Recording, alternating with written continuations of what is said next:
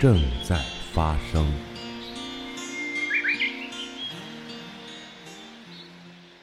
这里是正在发生。我是小林孟朝音，我是火火，火火每次的声音不一样。对你明明是娘娘。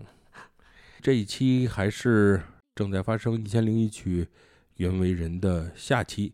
我们在上期的节目中介绍了袁惟仁在凡人二重唱时期，以及凡人二重唱解散之后，袁惟仁进入唱片公司，成为幕后创作者。给别人创作了很多优秀的歌曲。下期呢，我们来说说，二零零七年袁惟仁跟莫凡他们又再度合体了，出了一张专辑《凡人和他的朋友们》。这时候，莫凡也结束了他的电脑公司的业务，回到了音乐圈。这一期我们单独把袁惟仁拉出来聊一期，拉出来溜溜，拉出来，哎呀。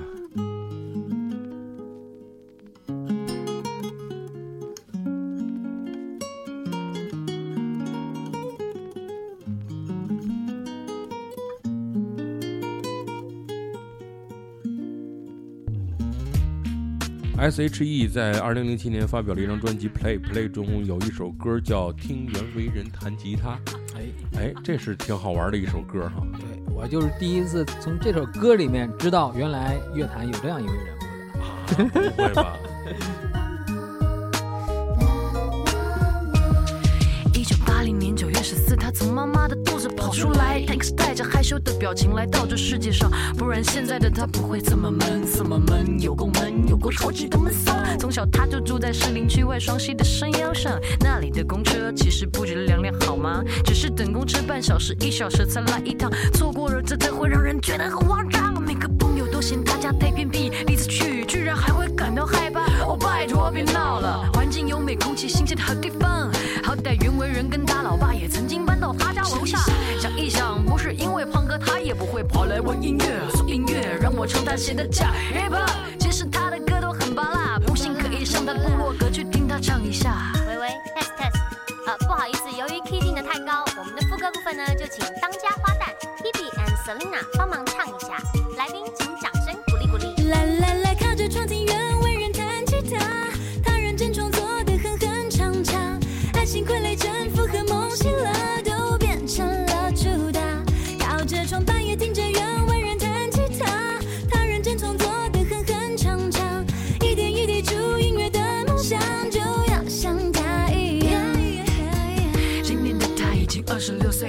的歌曲其实用两只手就数得出来，但是他还是爱创作，爱音乐，爱爱爱，就像对岸很火的那首歌《老鼠爱大米》一样爱。写歌其实不容易，卖歌越靠运气，靠关系，难得最好歌，运气好被公司保留，但保留不一定会用，拥有不一定会被打，就算变成主打版税，可能又会拖拖拖。但是亲爱的朋友，你们千万不能放弃呀！你看他写了这么多，这么多，说真的，没有中的歌曲至少一两百首，成功的背后总是堆积着高高的寂寞。你看我们 S.H.E 努力学习写歌多久，如今才能听到我们的创作。音乐这条路很辛苦，很寂寞，但是想一想，其实我们不贫穷。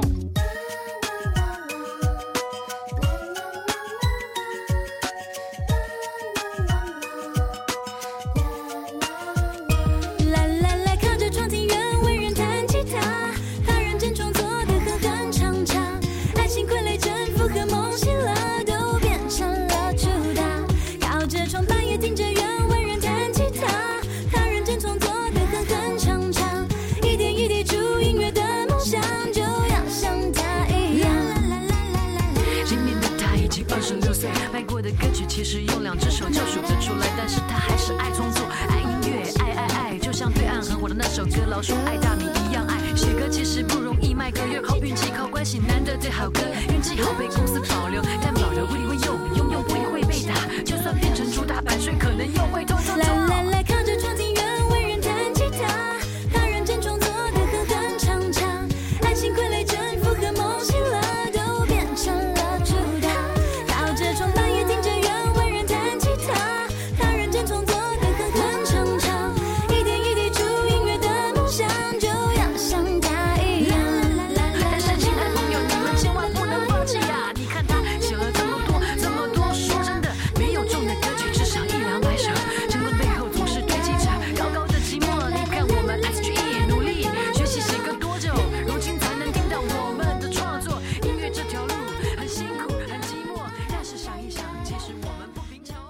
不专业的 DJ 说这是大家都听过袁惟仁写的一首歌吧，叫啊《听袁惟仁弹吉他》，去他大爷！太扯了。对，那有点他他自己有点儿有点过于不要脸了就很多人就是一 真的不做功课嘛。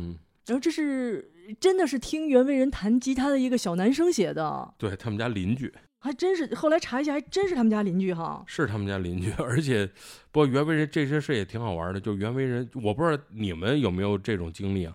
就是去搜索引擎里输入自己的名字，然后敲一下回车，看看有什么搜索结果，哎，我有搜过自己，哎，是吗？是是是是是。啊，呃，我因为我以前曾经有一个小比较小的新闻，就是嗯我我呃大学的时候捐款一个小朋友的新闻，哦然后就还留着，嗯嗯，那个新闻还在，就搜哦自己的名字。就是小玲勒索小朋友 我这一搜的话，抢钱买零食，我的名字就是男篮的，男篮的名字重名了。对男篮教练然后听袁惟仁弹吉他那个写歌那个人的名字还挺怪的，是四个字儿的哈。张简军伟，对，嗯，他后来没有，其实他没有特别重要的作品，这首歌比较重要。这 这首歌反正也不是重要，这首歌写的好玩儿。你嗯说这首歌呢 MV 也有意思，也不押韵，然后词曲也不咬合，他就是写了一个自己的故事哈。对我非常难为的就是 S.H.E 这三位小朋友把这歌还能给唱唱的的脱口趣儿，他们呃三个由由于副歌的 key 定的太高，下面有我们的当家花旦嗯，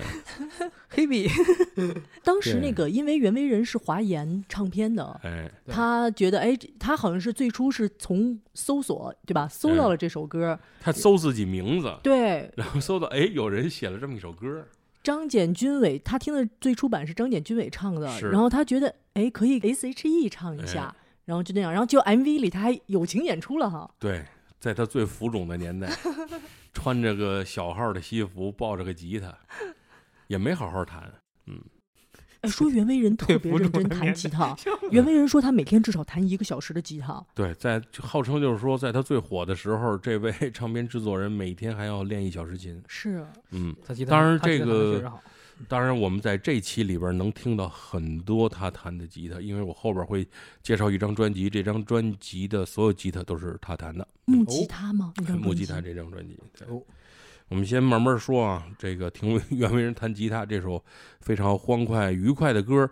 我们能听到就是里边的内容，他是一个非常勤奋的音乐人，他在不断的创作，他的这种创作甚至激励了他的邻居，嗯这首歌不叫《听袁惟仁弹吉他》吗？嗯我上集稍微介绍了一下，就是袁惟仁后来进入到一个窘境，也是确实是因为袁惟仁好赌，欠了赌债，嗯，所以他上节目的时候，我说，呃，我就看到各个歌手、主持人都在 cue 他，就是赌博的事情。嗯。呃，当时他上一个节目的时候，然后呃，那个是游鸿明跟他一块儿上的，啊。就是这个时期，凡人和他的朋友们，就那个、对。当时他的很多朋友都在帮他一起做宣传，嗯。然后他们就说，你看，呃，有一首歌叫《听袁惟仁弹吉他》，嗯，他说应该还有一首歌叫《看袁惟仁打麻将》，嗯。调侃、吐槽，是不是？然后，然后，然后他们就说袁惟仁那个时候，莫凡也说说袁惟仁就是那时候带着他去钓鱼，然后结果钓鱼输了好多钱，为什么呢？是钓鱼的旁边有那种赌博机，嗯他们就去玩那个赌博的游戏了。说袁惟仁那时候，他们说本来弹琴，然后攒不了多少钱，对吧？弹琴。你想民歌西餐厅的歌手，他们说一小时有的时候就二百块，他嗯跟莫凡两个人还要分台币，嗯，台币，一小时台币二，两个人还一人分。然后说稍微存了存钱以后呢，不不够买卤肉饭的，莫凡说他以前是上班族似的，嗯下了、下了班就回家，下了下了唱完歌就回家。他说嗯自打认识了袁惟仁以后，嗯袁惟仁就带他各种玩。然后莫凡说存了一个月的钱，一夜都会玩掉。嗯，莫凡主要工作就是看袁惟仁打麻将，但是当时那个年代的台湾的娱乐圈吧，呃，赌博是所有艺人放松一点哈，他们就是用这你看当年那个胡瓜就因为赌债。涉赌局，然后并且就是三卷一啊，然后还入狱了嘛。我看啊，我看那对我看那个《天桥上的魔术师》那个台剧的时候，嗯刚开始那天两集就是小孩儿和大人们站在那个赌机前面，就跟老虎机是对吧？玩玩那那老虎机似的东西。嗯，从这张专辑里可以看到，这个袁惟仁有一个创作的一一个习惯吧，就是他写了很多呃上海爱情故事、北京爱情故事，呃，包括还有后边的还有什么香港爱情故事，嗯、他是到哪儿都留下爱情故事吗？嗯，这不是他，倒不一定是他留下的，就是他去每很多地方，然后去描写当地的一些风俗民情，包包括有地域特色的一些爱情故事吧。你怎么知道不是他自己的故事呢？啊？刚才你说他像李宗盛的，是吧？那我们只能揣测都。是他的，都是洒向人间都是爱。凡人和他的朋友们，我看了一下帮唱的有哎。齐秦、嗯。刘若英、张宇、游鸿明、S.H.E。嗯，赵传儿。嗯，说袁惟仁的脾气挺好的，就是是好好先生，说袁惟仁的脾气非常不好，真的吗？我怎么这对啊？我觉得他应该是非常不好、啊哎为什么？为什？么？就动不动就？摔啊！为为呃，他打过一次架，这个我知道，但是那是假的，那是那个是假假的吗嗯嗯，就是他打架那个是假的，是吗嗯？对有人说是为了做节目效果，那是节目。效果，那么多摄像机在那儿呢。那个陈节目就楚生说是为了那个节目效果，啊，对，那是韩国买的韩国的一哦个综艺，就是假装激怒一个艺人，看你之后什么反应。然后他们让那个打羽毛球的鲍春来对，去要去袁惟仁的录音棚录歌，然后故意把袁惟仁惹怒，然后两人发生冲突，然后再告诉你，你看那儿有个摄像机，嗯，就这这么个玩意儿。那真的是假的。结果现在被写出来都说！就是就解释不清了。那太如果这个事情完全是假的，袁惟仁好惨哦！有什么可惨的？那个节目就是这样啊。袁惟仁他当时知道这事儿吗？当然知道，那么多录摄像机埋在他的录音室他故意里，故意发发发怒的但是你对现表演出来的，对对，但是你现在看新闻，都把这个事儿按真的写。那个节目是当年大鹏跟那个、嗯呃腾讯，他还在腾讯网的时候，腾讯娱乐的时候，他们当时做的那一套节目，嗯整就是所谓整蛊节目嘛。那个台湾有很多这样的综艺节目对，但是现在的网络新闻写成了，都把这种东西写成写成真的了，你明白吗？就是就最后就讲不断清了，章取义，断章取义很就是媒体，对。吧？对所以叨叨帮帮袁惟仁嗯把这个证明一下，对说这个新闻就是当时出了一个很大的新闻嘛，就是嗯袁惟仁打那个奥运冠军是这么嗯写的，对不对？对羽毛球奥运冠军，我家小胖不会的，但是他脾气是很不好的，哎，那那这个节目其他的艺人有被搞的吗？这不都被怎么搞的？都是提前通知你，让你配合演戏。还有贾乃亮跟李小璐俩人在饭馆吃饭，然后碰上难缠的这个顾客，然后怎么跟人家吵架。还有羽泉，还有好些，什么那个那个那个乔杉，什么去 4S 店买车，跟那个营业员怎么产生冲突，等等等等的，全都是这这种。幸亏我没看，嗯，要不然多少艺人在我心中形象都毁了。很多很多年前的综艺节目了，好老哎，了。我觉得艺人应该少上综艺，嗯，这这真的很需要，真的要要不是袁惟仁老师上了这么多综艺，我都不嗯知道他、他自己也说，别人也说他就是因为最后看新闻嘛，袁惟仁是赌债嘛，然后我都不知道是说，哎呀，好像是真的。我觉得少上综艺，保持自己的那种大师形象很重要。比如罗大佑，对吧？你就是觉得罗大佑可真没少上！没少上吗？哎呀，那中央一的节目都上了一溜够了。中央一不算，咱们祖国的中央一怎么能算综艺节目呢？啊那都是艺术家们所在的，哦哦是这个意思。哦，我说的综艺是多多少少有一点点低俗的那种、哦才算。中央一这么那这康熙来了，罗大佑也没少去啊。真的吗？当然了那我没搜一下，我少去啊搜一下啊。很多的嗯，还是不关注罗大佑。没有没也不是罗大罗大佑那期没找我录嘛？如果找我录，啊我就得好好的关注一下了。真的吗？那罗罗罗老师也上了那么多，那对呀，金曲奖常去，这种综艺节目。你们怎么都把综艺节目跟我的定义不一样呢？说一张挺好玩的一张专辑啊。呃，我手里有这张专辑，是一九八八年发行的亚洲创作人原音大碟。太好了，刚才还有点遗憾，说咱们嗯刚才没提到，因为这嗯。两张专辑两张嘛，demo 一、demo 二嗯。是九八九九的，嗯哎，然后啊袁惟仁那时候又唱回来自己的征服，对，那是我听到最好的一个版本。我觉得那两张专辑就是嗯。因为我个人特别喜欢创作才子，嗯。那两张专辑是我特别喜欢的专辑。嗯，而且最逗的是，这两张专辑全都是 demo。哎，全都是就是所谓的叫试唱专辑吧哎，是真 demo 还是假 demo？这个不。是真 demo，因为里边哦唱的很、很次，也就是真的可能是拿 他们当时的 demo 做出来的，对就是就但是加了效果，伴奏都很简单，比如袁惟仁那首《征服》就只有一把吉他，是然后但是他加了一点混混响在歌曲的后半部分，然后加了一点环境声，加了一点效果。那是我呃特别喜欢的两张，一张紫色，一张红色，那个而且封面是那个磁带的。这里边都有谁呢？刘天健、袁惟仁、郭子、涂慧源、薛忠明、许华强、李思松、陈小娟、陈国华、黄怡、黄明洲、吴凡。你看，他又跟陈小娟在一起了。而且这张专辑哦，只有陈小娟是女创作人。嗯，当时陈小娟那那首歌都震了我了，不爱我放了我。嗯，这一版这个袁惟仁唱的这一版《征服》特别喜欢，简单干净，嗯，而且从这一块儿，我们 几乎首次真真正正、清清楚楚听到了袁惟仁的唱功，还是不错的。这也为他之后出个人专辑埋下了一个伏笔，就是他还是可以唱的。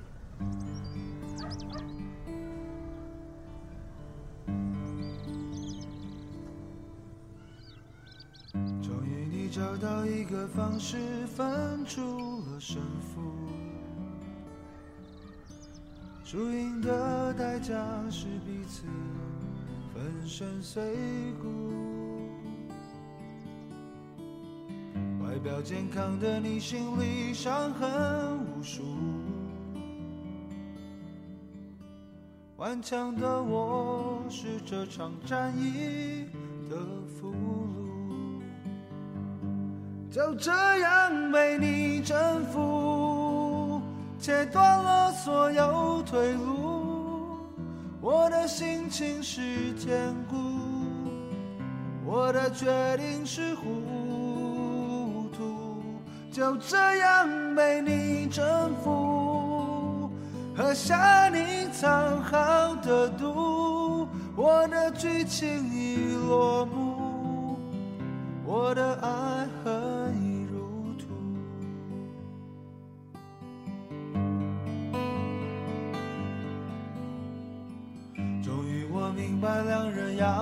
是一个结束。所有的边界都让对方以为是企图。放一把火烧掉你送我的礼物，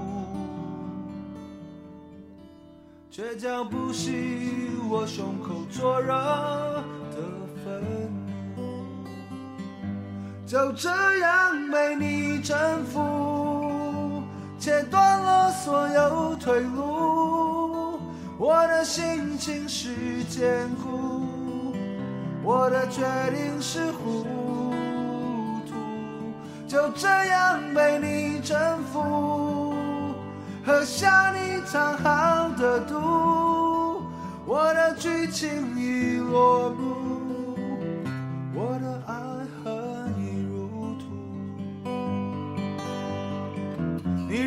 经过我的坟墓，你可以双手合十为我祝福，就这样被你征服，切断了所有退路。我的心情是坚固，我的决定是糊涂，就这样被你征服，喝下你藏好的毒，我的剧情已落幕，我的爱恨已入土，我的剧情已落幕，我的爱恨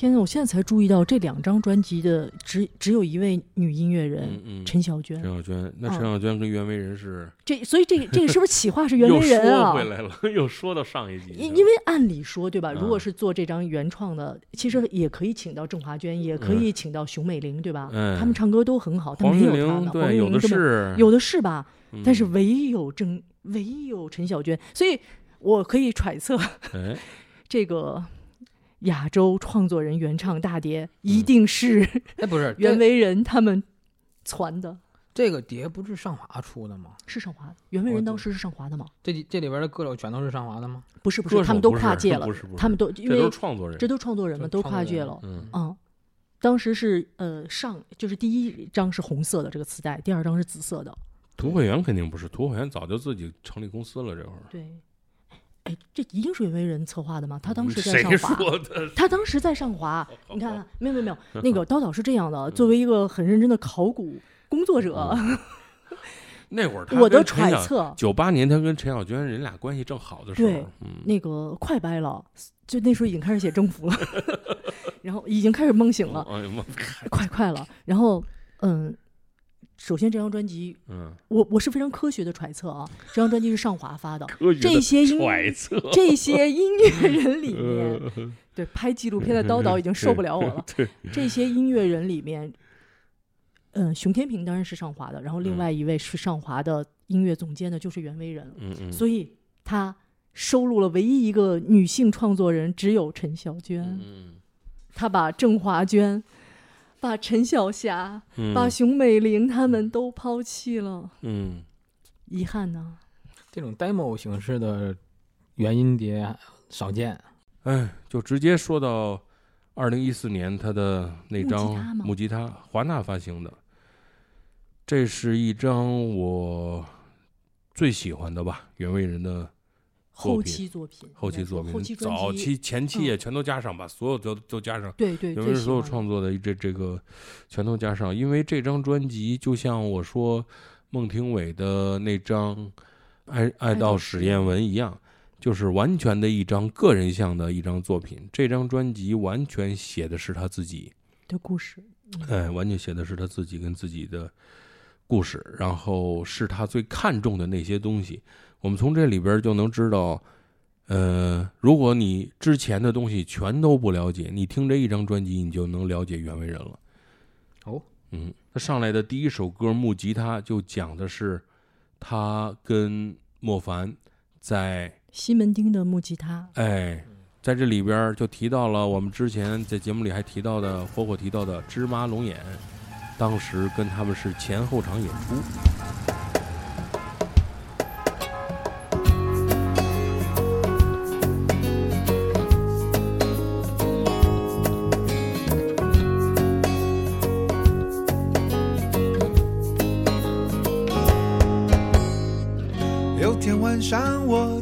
西门町的餐厅，叫木吉他，想起一九八五年初次登台演出有多可怕。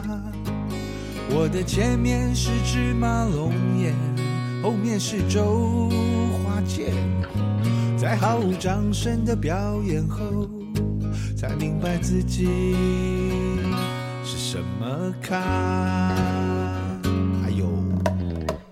那段时光里，有一面令人流连忘返的橱窗，里头是一把造价昂贵的 Ovation guitar。站在乐器行门口，许下愿望梦想，不停地对自己说，有了它武功就更高强。于是我唱啊唱，换了一个又一个搭档。于是我弹啊弹，爱情一次又一次受伤。于是我唱啊唱，唱的心酸，唱的浪漫，唱了这么多年啊，都带着木吉他。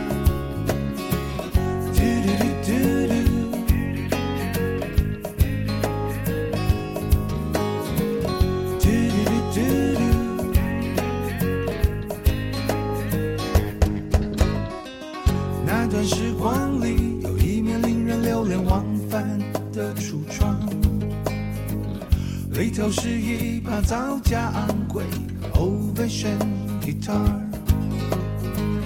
站在乐器行门口，许下愿望梦想，不停地对自己说，有了它武功就更高强。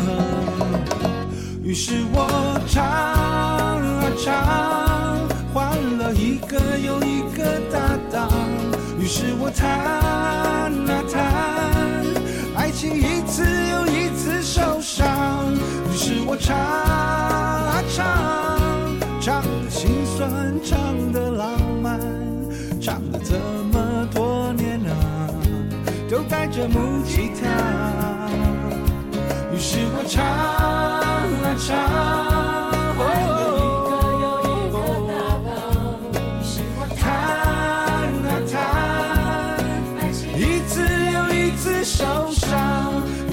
唱啊唱，唱的心酸，唱的浪漫，唱的这么多年啊，都带着木吉他。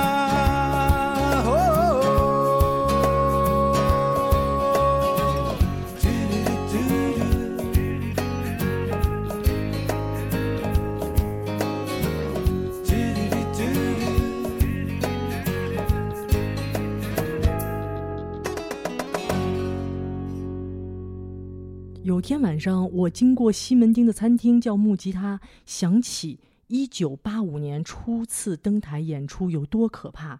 我的前面是芝麻龙眼，后面是周华健，在毫无掌声的表演后，才明白自己是什么咖，嗯，特别可爱哈、对，就是年轻的、青涩的，呃，一两个音乐人，然后在民歌西餐厅弹着吉他唱着歌。哎，我为什么后来前面我介绍说他应该是在真正唱的是在木船？嗯，因为我也研究了一下他的歌词，嗯嗯，他采访中就是没有提到说他当时在木吉他唱歌，因为他写的是经过西门町的木吉他，嗯再想起了初登台演出。嗯呃，当然我不知道他最年轻的时候是有没有在木吉他唱过。嗯，当然，木吉他也是最有名的一个民歌西餐厅，而且是存在比较久的，是因为他这歌名字叫木吉他嘛。有多重含义哈。，对对对，如果他他想写木船的，他就歌名就叫木船了。但木吉他弹的是木吉他。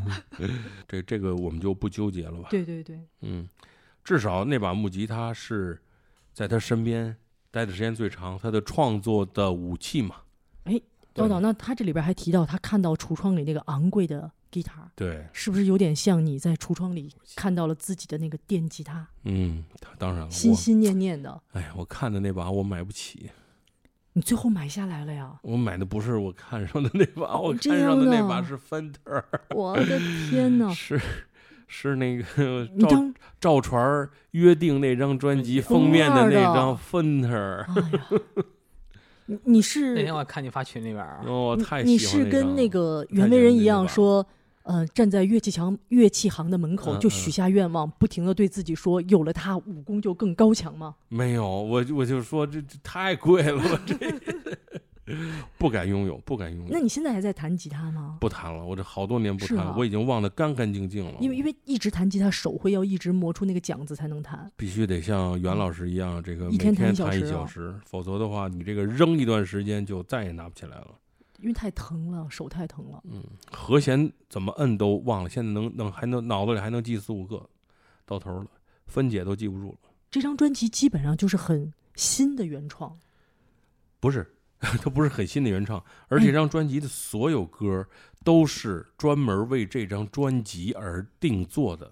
他就是他在这张专辑的那个内页里，我没带着，但是我记非记得非常清楚，就是他喜欢问别人的几个问题，就是你最喜欢听的歌是什么呀？你最喜欢听的呃十首歌是什么？他老喜欢问这别人这样的问题，他就想说，如果有一天他坐飞机听歌的话，那他最想带的十首歌是什么？后来他就给自己。那当时他正在坐飞机，然后他就拿出笔跟纸，他就记了几些一些要素吧，比如说吉他、大提琴、小提琴，然后那个环呃环境声，他记了一些很简单的这样的词。他说我要做这样一张专辑，这十首歌是我愿意随时带在身上，然后呃到处去听的。希望这十首歌也是你们愿意带在身边、喜欢听的。你比如说《东区那条巷子》，特别好听的一首歌，我也特别喜欢唱这首歌。方文山方文山给他嗯写的，词写的非常好。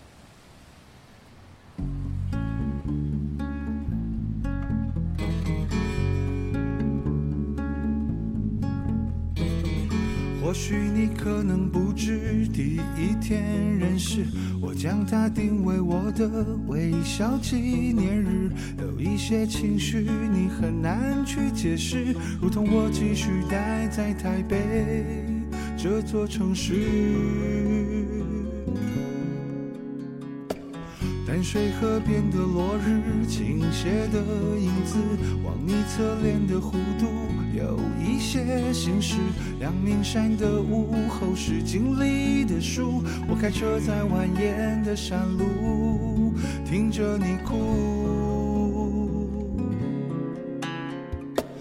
彼此紧扣着小指，在东区那条巷子，一起决定了只有我们才知道的事。在等你说好要回来的那些日子，亲爱的，我开始练习写诗。彼此紧扣着小指，在东区那条巷子，原来幸福是回忆，是会微笑的往事。人海里，我能一眼认出你的样子，重新拥抱你的温度，是幸福纪念日。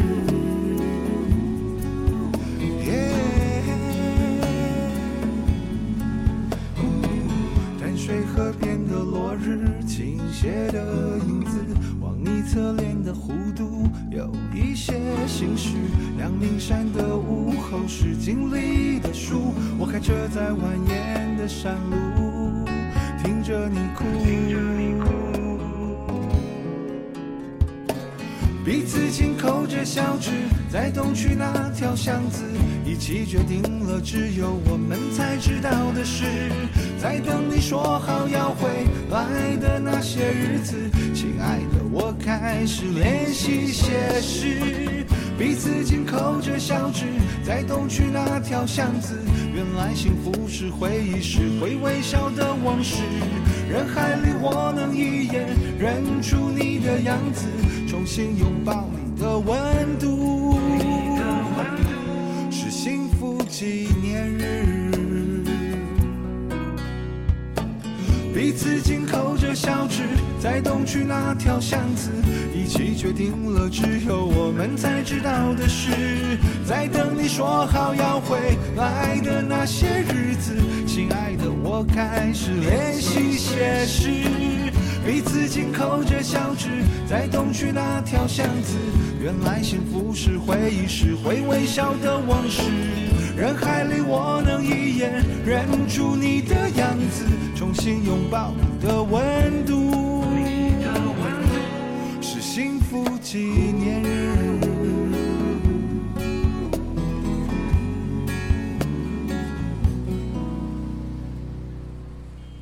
喜欢唱来两句啊。这个没伴奏特别难唱，因为方文山写歌一个特点，把你曲子一定装的满满的，就他的词啊没有缝儿。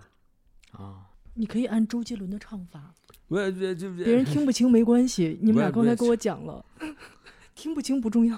哦哟哦，哟不错哦。然后听说你在上海就是吴玉康写的，所以嗯他这张专辑用了很多知名作词人跟他一起合作哦。嗯，吴玉康的这首歌写的非常细腻的感情，当然我也不知道为什么，是不是因为有这个距离的原因哈，很多台湾音乐人都在写上海的故事，因为他们是不是嗯，一个是听说就像你比如说那个周杰伦就上海一九四三。一，九四三，对、嗯。上海好像离他们的就是马兆俊有一首《上海公园》，对。对？吧？对对对。对，嗯。郑智化有一个上海滩，嗯，袁惟仁早期还有一个《上海爱情故事》，嗯。嗯，嗯对，很多上海的歌，上海对于台湾人来说居住比较接近台湾的那个气候嘛。嗯嗯嗯对，袁惟仁当时那个脑淤血的时候也是在上海录节目。而且华语流行音乐最早的发源地就是在上海啊。啊，是的，百代唱片，嗯嗯，嗯，袁惟仁，我的朋友第五首歌，这首歌就非常像他大伙儿听我唱支歌那里边的“你们听我说哦哦，”，嗯，写给他的好朋友们的歌曲。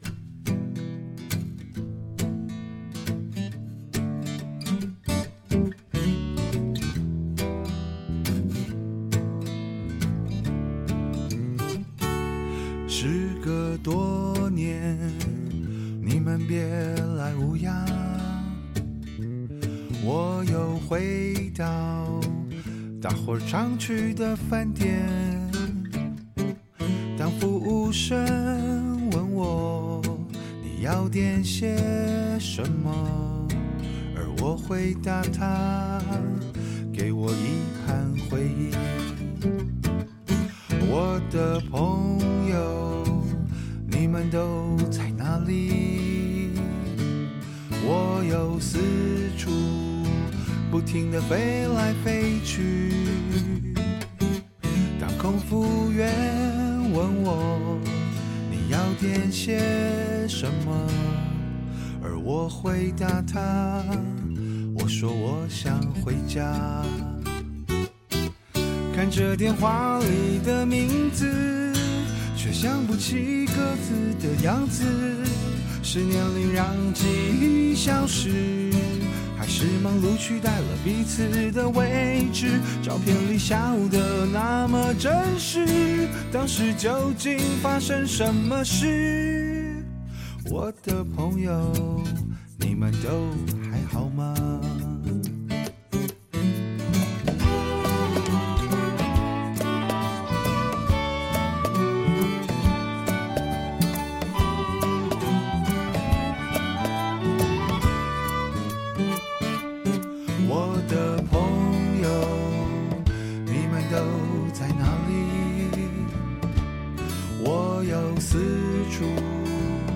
停地飞来飞去。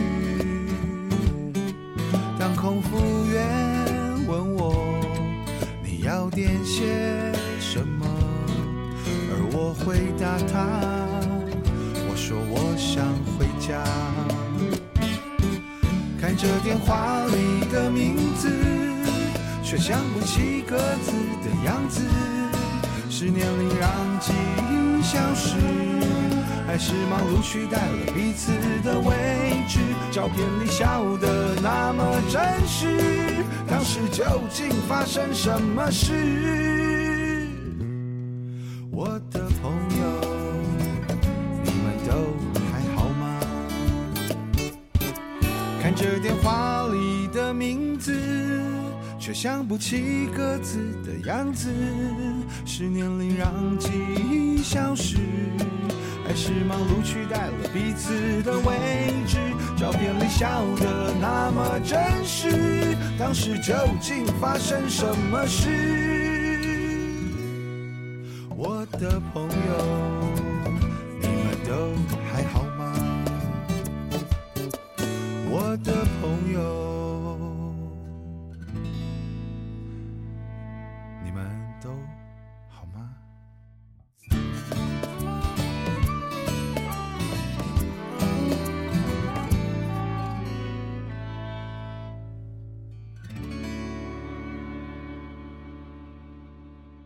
事隔多年，你们别来无恙，我又回到大伙儿常去的饭店。当服务生问我你要点些什么，而我回答他，给我一盘回忆。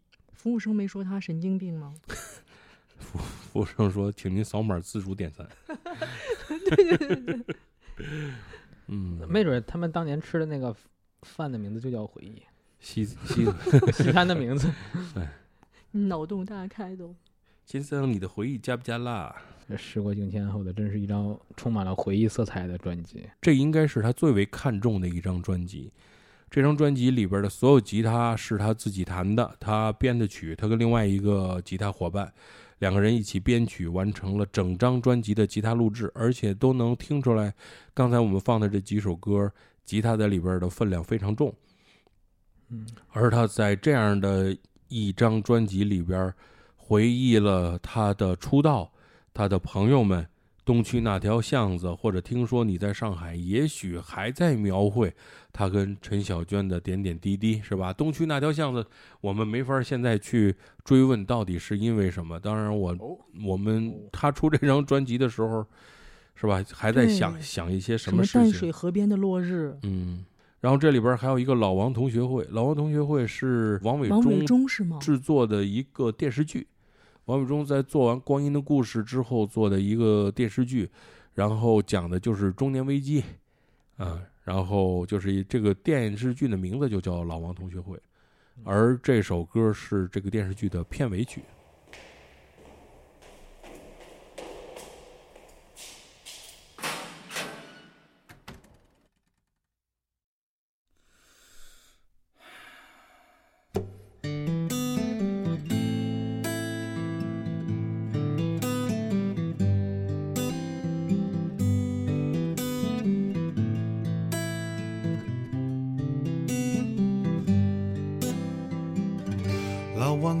要开同学会，不知道还能联络到几位。手里拿着当年的相片，景物依旧，人事已非。老王他说要开同学会，有些人已不记得谁是谁，还是由你来他不来的问题，无法破案的问题。小平还是开着老爷车，曙光冲手字也变胖了。大哥大气小家都还能喝，阿土压倒和妻子最后的一根稻草。岁月像巨大的电风扇，不停吹着智慧的风霜。人生走到下一站，发现前面的风景还没看完。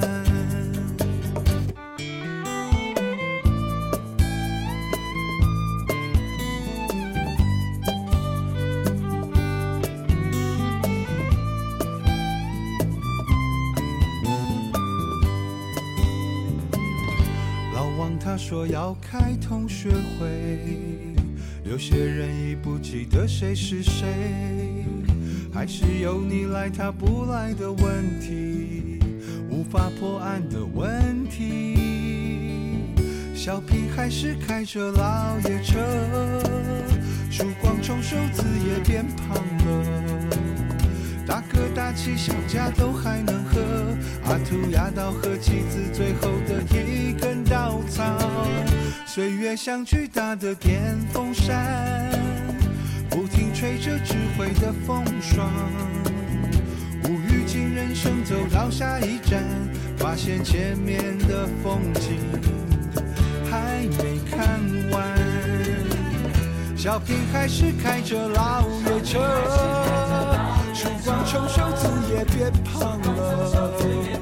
大哥大气小家都还能喝，阿图压倒和妻子最后的一根稻草。岁月像巨大的电风扇，不停吹着智慧的风霜。无语境人生走到下一站，发现前面的风景还没看完。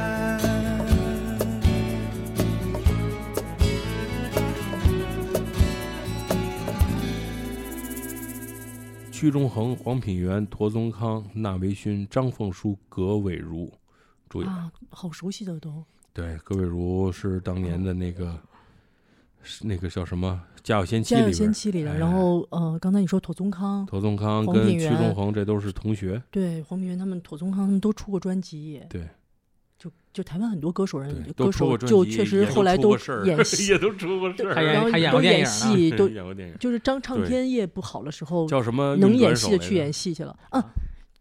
运转手之恋，运转手之恋恋，嗯嗯，妥宗康还演过那个《异域嗯是，啊，对，他演挺好还演过很多台台湾电影。他其实最出名的陀宗康，呃，不，陀宗康不是，我是说屈中恒，妥宗华中恒，屈中中恒，嗯，啊，那那我我插我插一句，我记错了，嗯那个《异域》是妥宗华演的。对，剧陀宗华演的兄弟俩吗，陀宗华演的什么《色戒》都是他，嗯，哦，对，屈中恒当时其实原来最出名是因为他给刘德华配音。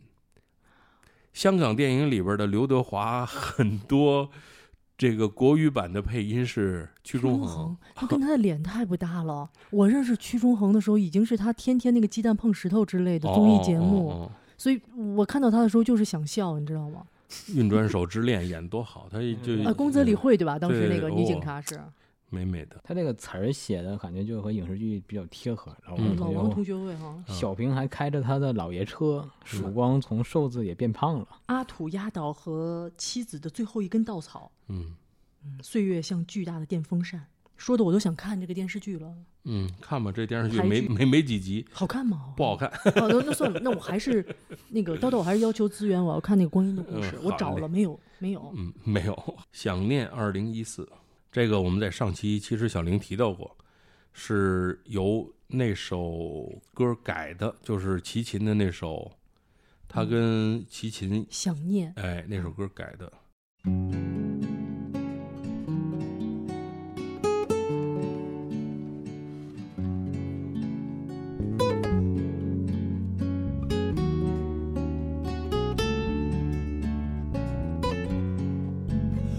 在异乡的夜半醒来，看着完全陌生的窗外，没有一盏熟悉的灯可以打开，原来习惯是那么难改。我在异乡的街道徘徊，听着完全陌生的对白。当初那么多的勇气让我离开，我却连时差都调不回来。我的夜晚是你的白天，当我思念时你正入眠，戴的手表是你的时间，回想着你疼爱我的脸。我的夜晚是你的白天，当你醒时梦里相见，只为了和你再见一面，我会不分昼夜的想念。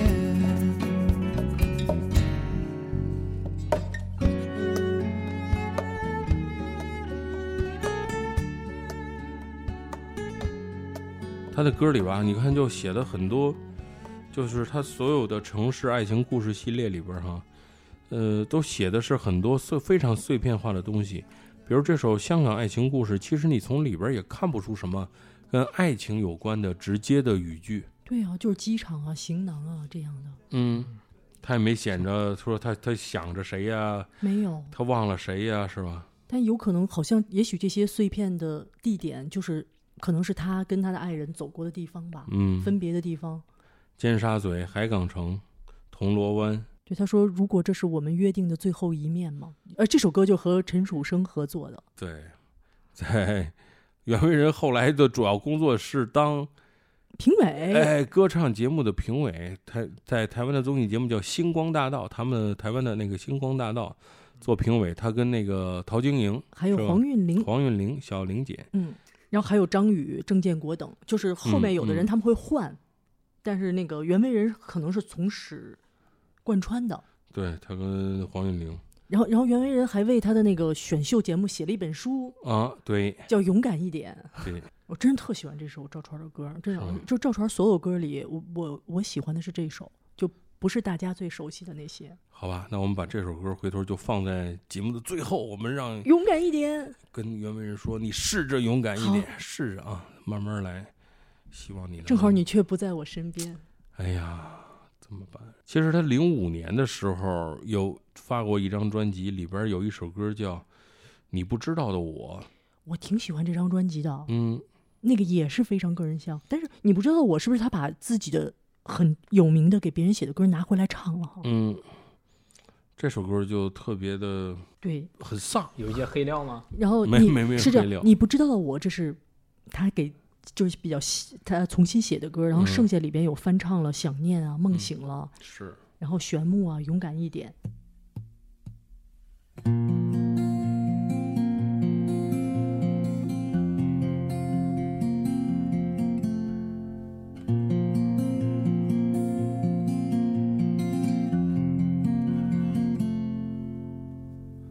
昨天深夜回家的时候。经过我们常去的路口，眼看时光倒流，画面轻无依旧，停在马路等红绿灯，等过了头。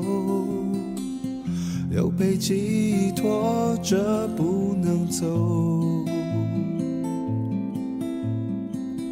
又让时间划一道伤口。天黑了，我醒着；天亮了，我哭的。眼睛、鼻子和明天都是肿的。或许缘分到了，开了、笑了、散了，了哪怕是过眼的云烟，怕是从未曾实现。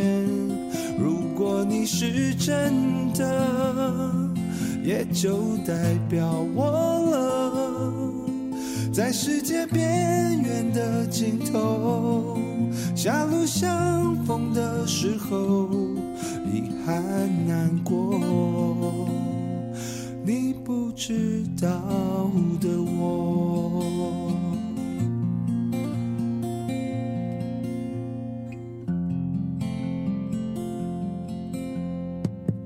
又被记忆拖着不能走。又让时间划一道伤口。天黑了，我醒着；天亮了，我哭的。眼睛、鼻子和明天都是肿的。或许缘分到了。开了，笑了，散了，哪怕是过眼的云烟，怕是从未曾实现。如果你是真的，也就代表我了，在世界边缘的尽头。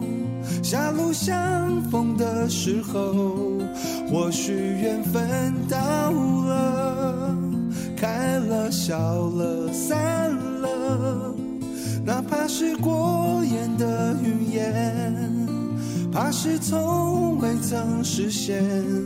如果你是真的，也就代表我了。在世界边缘的尽头，狭路相逢的时候，遗憾难过。你不知道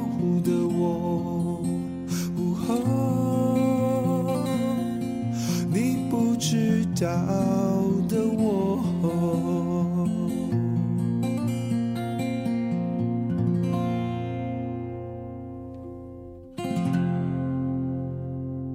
昨天深夜回家的时候，经过我们常去的路口，眼看时光倒流，画面物景依旧，停在马路等红绿灯，等过了头，又被记忆拖着不能走，又让时间划一道伤口。天黑了，我醒着；天亮了，我哭着，眼睛、鼻子和明天都是肿的，很伤心，很就不像是一个男生，或者说那个。因为这首歌也没给别的女生唱过，是吧？是他自己，就就只是自己，可能为了这张专辑，对，但是他很像是一个很伤心的女孩子要做出来的事情，这不像是一个男孩做的事情。但是如果一个男孩做到这种程度，那真是很伤心，很伤心，嗯都肿了，都肿了。还还可以说他的身材 原来他是伤心过度。是，哎呀，正好深情就被你一下给还有还有最有一点想笑的是嗯，到嗯到后来他们不是在出专辑，跟凡呃跟莫凡在一起上节目嘛，哎然后主持人就看一下他们俩，说不知道哪个是小胖老师了。莫凡的身材也变对了，他们两个肯定就只有大胖跟中胖，已经没有小胖了，小胖已经不存在了。一八年的时候写了一首歌，就是我还觉得挺挺感动的，叫学单曲了《学会祝福》。哦，袁文说他那两年，因为都在做评委嘛，就没有，就说就主要就写了这首歌。他说那两年教会他的就是学会祝福，也不知道为什么，就是应该是我的错觉，我怎么觉得所有他最好的歌都是写给陈小娟的感觉。嗯学会祝福，因为你对陈小娟的执念比较深。看看样子是啊，但是对感觉上 我那个小玲送给陈小娟一首歌，《我的眼里只有你 呀，陈小霞都得排到陈小娟后面了》啊！哎那不行不行，陈小霞给孟庭苇写过歌，所以要排到陈小娟前面。哎呀，因为陈小娟没有给孟庭苇写歌，所以陈小娟只能排后面一更名。啊，然后啊，然后袁惟仁还写了《吉隆坡爱情故事》，啊，他快把那算亚洲都写遍了。对，那算是他最后一首是爱情故事吧？亚洲四亚洲的爱情故事，让他写一遍是吗？写四小龙爱情故事，亚洲四小龙爱情故事。呃，我想这首歌也只能是他写给陈小娟的，因为他写的是那时无知年少车祸留下的青春。我觉得，因为当时陈小娟也结婚了嘛，也许她这么多年怀揣的就是学会祝福吧。虽然我们都是？揣测，那还怎样？其实我特别喜欢看八卦新闻什么等等，但是我我很严肃的说，我觉得我在看什么，就是这些八卦、这些新闻或者等等，包括现在的就是出事的这些流量们，我我不知道为什么，就我在八卦新闻里看到是人性哎。你你们你们听我这么讲可能很好笑，因为我没有接触过那么复杂的东西，所以我在这些八卦新闻里，包括今天叨叨给我们讲的那个八卦新闻业内的，少接触，少听他说 太暗黑了。我觉得我都在看人性，因为我觉得有时候我过度单纯，我我听一听这些东西的话，有助于我稍微长个心眼儿。我我觉得是这样，我倒不觉得什么长个心眼儿。老百姓普通话说的就是林子大了，什么鸟都有。嗯没见过那个鸟儿，我只能听别人的故事里才见着那鸟了。保证多样性的存在，这样人才能不至于那么单调。我觉得也是，就是人上一百，形形色色，什么样的人都会遇到。你一个一个坏人，一个死刑犯，那没准儿他也会扶老奶奶过马路，是吧？可能一个穷凶极恶的人，他也会看见小朋友也会露出微笑，这都是嗯，不是说每个人都是特别符号的，他是坏人，他就他就干什么都坏，多样化的。哎，多样化的。我们之所以在讨论音乐的时候会讲一些他个人的这种故事，只是想让这个人更丰满起来。嗯就真的是个人了，没有没有完人。首先，我们确定一点，就是没有完人。我们在聊罗大佑的时候，我们也会聊到一些八卦的东西，对吧？关键八卦的时候，罗大佑你都跳过去了，因为一讲到张艾嘉你就在笑。本来其实我想跟你吐槽是，嗯我还觉得张艾嘉是个才女，然后让你嗯说完了以后，啊，那可可能就是我比较这个个人自私嘛，我就觉得这男性视角你哎，对我觉得这个张艾嘉就是在男性的圈儿中，然后有这样一个女性，啊你知道多不容易啊这么！一声叹息，张艾嘉，呃，因为我跟那个谁，我跟那个那个那个那个呃，不是那个李志明，我们聊过，我就说说这个说张艾嘉，我们俩达成一个共识，我就说张艾嘉得益于所有大哥都喜欢，对啊，都捧着他嘛。对，所以但是张艾嘉还资助了大哥呢，罗大佑他还对吧？去香港还都是张艾嘉罩着的。哎，咱们平心而论，咱们平心而论我也希望大哥们都喜欢我，问题哎是大哥们不。是，但是如果你从一个听音乐的角度来说，咱们平心而论哈，张艾嘉的音色音域适合唱歌吗？啊，一个八度的嗓子，他他应该是说的比唱的好听那种，你听他口白的时候会好好一些。但是我前两天剪他的节目，因为我们做了一期《爱的代价》嘛，嗯然后我习惯性的把这张专辑的好听的一部分都剪在一起变成嗯，片头，嗯然后我自己做完了。我可以说真话，我做完张艾嘉这片头，我就停下来了，我自己听嘛，做完了自己听，嗯，不好听。得为什么说得益于大哥们都喜欢？因为有罗大佑，有李宗盛保着给他写的这些适合他唱的歌，甚至这些适合他唱的歌，他稍微音域高一点都上不去。但人家就唱到九二年，人家就人家就唱到了九二年，后来就封口了，后面都在做电影了，所以你得得你你得，我我得为为他翻个身。不是他，我觉得张艾嘉唱歌是副业吧，我觉得没当没当主业当吧。他在他那个段位唱这几首歌，出这几张专辑，其实像玩票的感觉，他不太像唱歌的真正唱歌的对歌手。那我咱们做的是音乐节目，等咱们做电影的时候，咱们可以聊他电影，对吧？但是嗯你作为做音乐节目来说，那我必须公正的说，我认为他唱歌唱的很差，唱的很差，所以我我只能从这个角度来说，我嗯我当然对他有成见，我我一定是对他有可否成见认的。嗯，嗯，唱得唱如果非常差纯唱歌来说，但是他又霸占了很多很好的歌曲，嗯，对吧？爱的代价、嗯滚石国歌、滚石，因为他那几张专辑的那个呃制作水平都挺高的，但就很可惜他唱的太一般了。对但是没办法，人家人家的地位在那儿摆着呢，是不得就得捧着呀，对不对啊？对啊，捧着那个大腿，人家是金马影后、金像影后啊，人家是。确实是，所以所以我想说的是，她是一个才女，你不能嗯提到她的时候就是一脸嫌弃。我为什么不能？我就是在评说音乐的时候，我说他唱的难听，霸占了好歌，我又没说错，是的。你喜欢怎么样？我们可以不喜欢，就是但是我没有不喜欢啊。我我我没有道导不喜欢 我我我是想 嗯，从女性视角里觉得。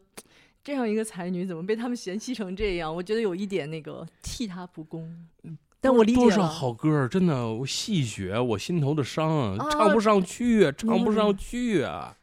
呃，张艾嘉其实她既算不上才女，也算不上美女吧？我觉得我是这样评价的。张艾嘉自己也觉得她还是算才女，我觉得，因为张艾嘉她那个时期的美女是林青霞她们嘛，就是不算最嗯美的嘛。但是我我我觉得她是贵在那个才华和她那个，她有很多的，因为她的电影是她自己写剧本嘛，导嗯演嘛，什么这些的。我觉得以咱咱们是不是公允的来说，你去看那个女性的这个延展性，这个艺啊术生命还是挺长的，从挺不容易电影方面来说，的，那肯他肯挺定是挺不容易的。嗯，不是，这是另外一个话题，咱们最好就就打住，因为这个，哎，但这期就不用剪他了吧？不用剪到张艾嘉了吧？这咱们瞎聊天了。嗯，这这咱们就打住，因为这个所谓的才女，很多都是打着引号的啊。嗯赶快给我们爆一下料。不打着引号才女，那我的小林老师呢？打引号啊，什么？什么小小玲不是啊？才女吧？对啊，啊，就不打引人家是，号了但是人家没上台前来嘚瑟来呀。啊，出专辑不算台前嘚瑟。对啊，黄韵玲，黄韵玲出专辑是为了要当歌手红吗？不是啊，哦人家是为了自己高兴啊。哦，这样这这好难区分啊！让你说完了，那这一点儿也不小林老师还是正牌的才女，一点儿也不难。对于黄韵玲这样咖位的人来说，给自己写一首大火的歌并不是很难，但是他没有。你说的意思我明白了，就是当你觉得自己唱的真的不好听的时候，你最好不要出唱片。刀导是这个意思，对，你占了最你占了最好的歌的资源。对，这才是所谓你有才的一个象征，就是你知知短。你不要什么都插一脚，对，虽然你玩的很高兴，你嗯玩心重，你玩的很高兴，但是对不起，你占用了很多很好的资源，因只是因为大哥都喜欢你。哎呀，这个很难呢、大哥都喜欢我，这事儿特难。所以，所以我说，嗯咱咱们这边有一个叫徐静蕾的，也是，也当导演，也自己写剧本，也导戏。请问她叫才女吗？对于我们来说，她不是。嗯，因为作品都太差了。有跟张艾嘉一样，有小聪明，没大智慧。哎张艾嘉个别电影我还挺喜欢的，真的，我我发自内心的，我没有什么偏见。个别的电影，那只能说你电影看太少。那有可能，但是，嗯，我觉得电影还可以的，像《最爱》啊，什么对？那个除了很多特别固执的导演，比如像姜文、像张艺谋这种，他的电影是完全个人情绪化的啊，个人表述的。剩下的很多导演，他的电影导成什么样，他都是受很多人影响，跟别人来帮他做修改的。他没有那么强硬的表达。哎，袁惟仁演过什么戏吗？没有。好像没有啊，是吧台台湾台湾那些乡土剧里他也没有客串是吧？对，你看的多，台湾好像很容易就是这些对，他们这个跨跨界玩玩一玩是吧？都来啊，嘎一脚嘎一脚。他好像还没有。他太忙了，都在做评委。然后他最逗的是，就是大家都就是都有点嗯，怎么讲，有点笑他的那个他的评委的一个最著名的口头语，你知道是什么吗？不知道加油好吗？哦，林志玲嘛，是不是？就是他们损他说，嗯嗯，就是他即使不喜欢台上那个人，嗯他说到最后结尾也是加油好吗？这个可以啊，不喜欢你，我觉得你你也加油嘛。但是他们觉得他说的太不直接了，嗯我就感觉袁伟仁这个人，除了在音乐创作和音乐表达方面，嗯呃，很有功力之外，他其他的一些作为和做法，就包括婚姻，包括他的一些上综艺的一些心理想法，包括他的嗯综艺的那些品质，嗯甚至他平时的一些言论和行为，都和他的音乐相形见绌。相比起来，就是其他行为都不咋地，但是音乐确实很好。是，但是达当然这个年代也这是一个奇特的一个年代吧。我们很多优秀的创作人，包括到现在，你就说咱们刚才说了很多黄韵玲的好话，但是请问近三四年、近五六年，黄韵玲有什么能拿得出手的，像当年什么这个我很丑，可是我很温柔这样的经典的作品吗？好像也没有。给万芳做的那张专辑还可以，就是阿嗯峰今天没有来，那张专辑是黄韵黄韵玲做的，嗯嗯还还可以，我觉得啊，是，但是就你拿不出这首脍炙人口的作品来了，甚至他们现都拿不出来了，就是因为都在上电视当评委，都在挣快钱。对对对，这个社会你不说浮躁吧，就是大家都在挣快钱，很多人都怕我今天不去做这件事情，明天我就错失这个机会了。我是黄韵玲，你是你是那个小胖，他是黄舒骏，我们现在就去做评委，挣这个钱，可能明天就没有人来找我们了。而且甚至他们都到大哎陆做评委了，对，对？趁趁着我们现在还有几首金曲，大家耳朵边还熟的，等过几年年轻人上来了，黄舒骏，黄舒骏唱过什么歌不知道了，他也出不来做评委了，挣不了这个快钱了，就仗着还有这个资本，赶快去挣这个快钱。为什么好些人都说，你近十年、近二十年的乐坛，华语乐坛有什么好歌？除了独立音乐人之外，哪儿还有什么好歌儿？没有了，太难了。因为为什么创作者都去挣快钱去了？我现在打开那个短视频网站，李思松、李伟峰、黄中原在天天玩抖音啊，挣快钱带货。思松伟松都这样啊？对呀、俩人天天的在卖课，对对对，那几个音乐人都在卖音乐课，嗯不止他们，什么林隆璇，还有那个就我说那用字爱你那个节目，就那些人都在卖作词课。对啊，对呀、我嗯们的词曲老师们都在卖课，对，没一个是不做评委的就在卖课。对挣快钱嘛，趁着现在这个这个平台先去站一脚。啊，袁惟仁也是，近五六年，就是他他没病之前那五六年，还有什么好很好的作品吗？没有了。咱们刚才说到说到最后，不也说到二零一四年就再也啥也没有了吗？一一八年学会祝福，一首歌就一首单曲，对，没人听过，是哈、我也是做功课的时候听了。是所以还得是罗大佑、林生祥。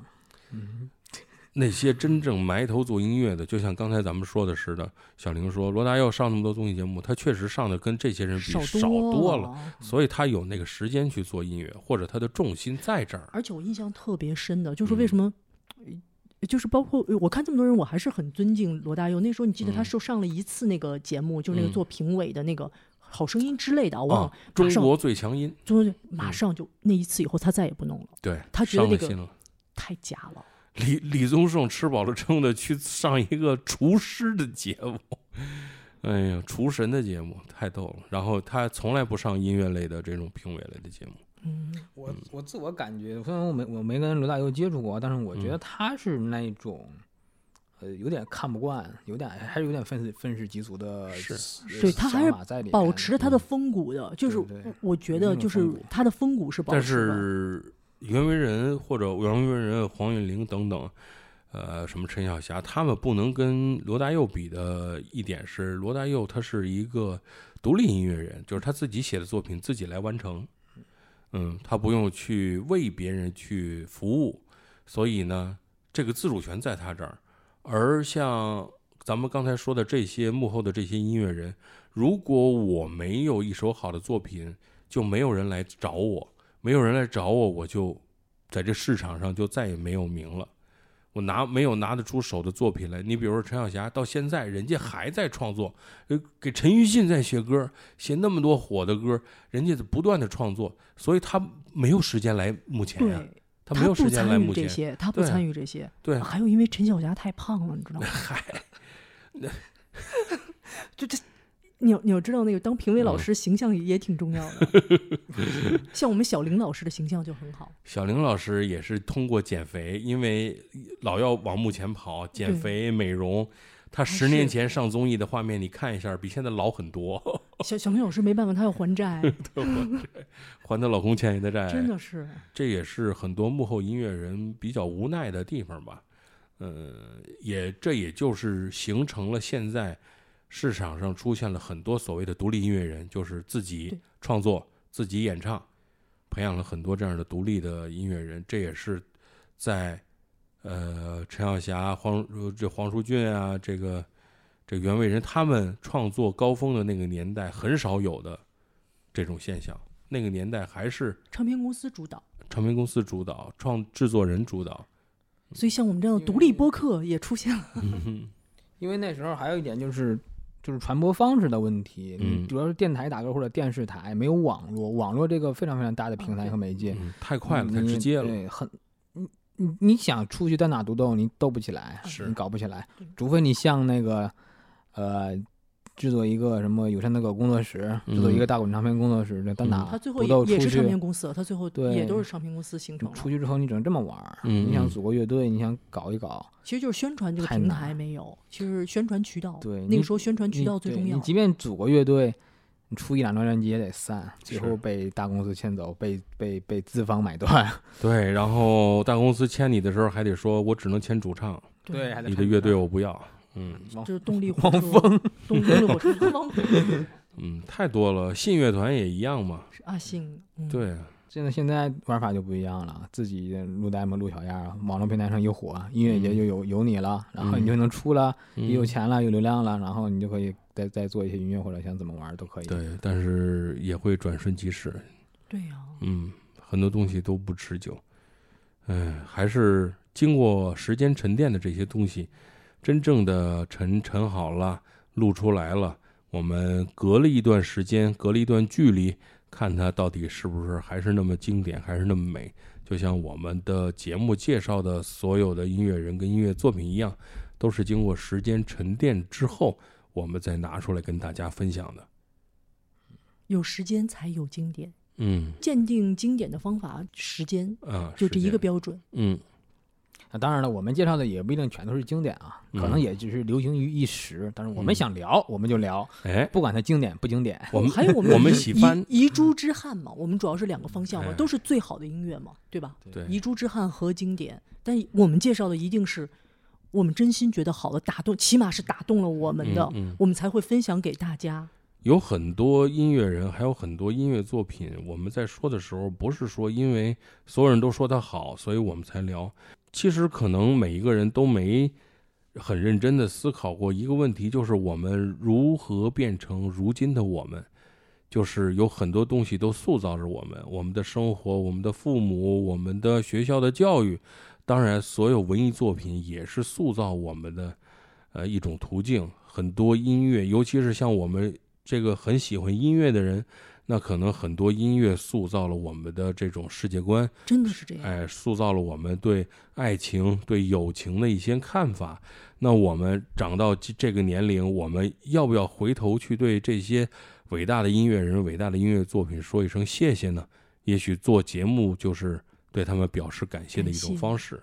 嗯，如果大家很有的人很喜欢看很多电影，那电影里边可能也塑造了你某方面的性格，呃，什么嫉恶如仇啊，啊、这个多重人格呀，真爱友友真爱友真爱友谊啊，友友情啊等等的，是吧？呃，大家也可以去怎么办？我又想起神探，又是神探，哎，逃不出去了。嗯，所以就是我们都对他们表示感谢。呃，袁惟仁他的歌曲不定在什么时候触动了我们，我们听到了哪首歌就感动了。不仅他感动了自己，像这个这个征服，不仅感动他自己，他自己唱的时候，为什么我说我很喜欢他唱的那版 demo，好深情，好深情。不管他是不是唱给陈小娟听，一定是唱给陈小娟听是吧的。对对对，他自己承认的啊，他自己承认的。他自己唱的那版非常的深情，比呃那英唱的深情的多，嗯嗯、发自内心的这种情绪一定会影响我们，一定会影响我们。他的勇敢一点就会影响我，真的有时候我会跟自己说要勇敢一点。是吧？我试着勇敢一点，他写多好，还是试着勇敢一点，就是不勇敢吗，只能一点点试吗。就是，当你发现你们家二百斤冬储大白菜得往楼上扛的时候，我找叨叨，我不用勇敢一点。明天明天蹦几句呗。嗯，而且我们不是要把勇敢一点送给 我试着不接电话，呃燕我尾人吗？就蹦极去。勇敢一点。嗯，好，那我们最后就听这首《勇敢一点》，试着勇敢一点。希望袁惟仁同学试着勇敢一点，弹着木吉他的袁惟仁同学勇敢一点。嗯，早日醒来，我们也祝福他。祝福他。嗯，还是挺积极向上的，是吧？我们这两期特别积极向上，还有八卦，是吧？没问题。啊，欢欢乐乐的，那我们就就抽空我们就给他播了啊。袁惟仁这两期节目就是这样，我们这一期的节目就在这里跟大家说再见，拜拜。拜拜。拜拜。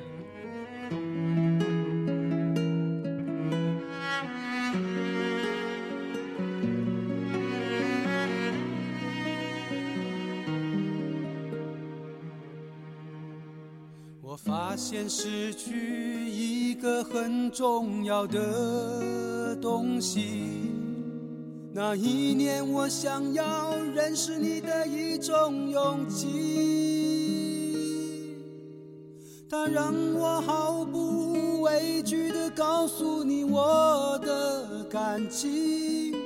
如今害怕地思念着每一个过去。失眠已占据了你走后大部分的时间，不然这个时候我应该在你的房间，